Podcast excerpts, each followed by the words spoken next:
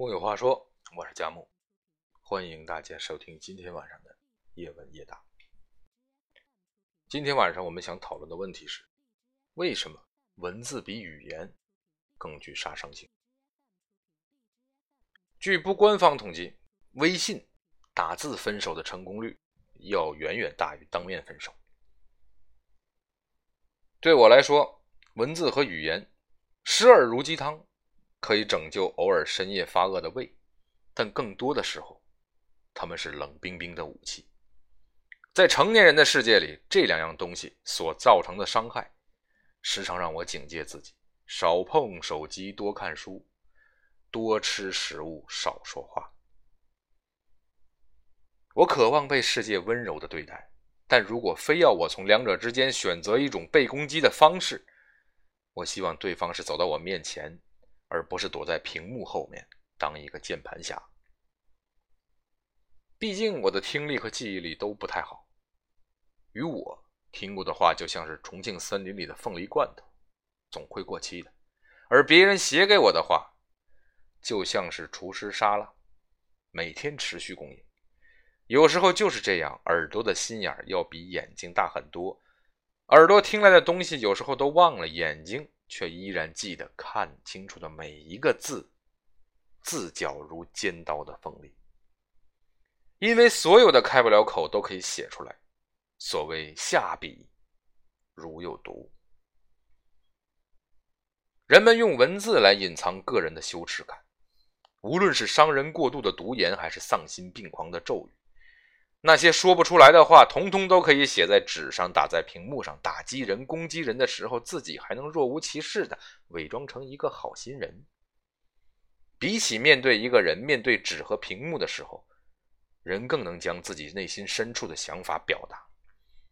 于是，在以文字为媒介的表达里，可以终极人心之恶和人性之毒。我害怕文字的攻击。那种攻击所传达的真实让人颓废，正如嫌疑人 X 的现身中所言：“有些真相注定要小心翼翼深埋心底的，因为答案揭晓的那一刻也是灰飞烟灭的开始。”我更害怕文字所表达的不实，那种攻击让人沮丧，像是一场蓄谋已久的诽谤，不给人辩解的机会。文字是放肆的，不同于语言的克制。朋友小 C 在现实生活里是一个被放在舞台中央都不会成为焦点的人，连微博账号都像个僵尸粉。某一天，他的微博转发和评论提醒激增至了千条，其中百分之一百在辱骂他妈妈和他全家。起因很常见，因为他对某位明星的评论得罪了明星的脑残粉。接连几天，他的微博都被恶言强势占领，而且越来越多的人加入到这场网络暴力中。他说那是像一群文明人用自己创造的符号对一个人进行的大屠杀。自此之后，他变得极其不爱说话，并卸载了一切带有评论功能的网络社交工具。如果语言攻击是一颗手榴弹，具有时间和空间的局限性，文字暴击就是一枚原子弹。传播速度快，波及广，持续久。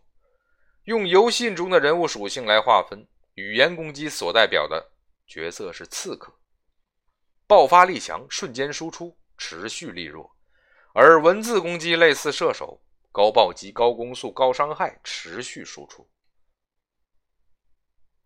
我们已不再是绝交都要写信的时代，所以有什么话不能好好说，非要当个键盘侠？键盘侠无法拯救地球，只会毁灭世界。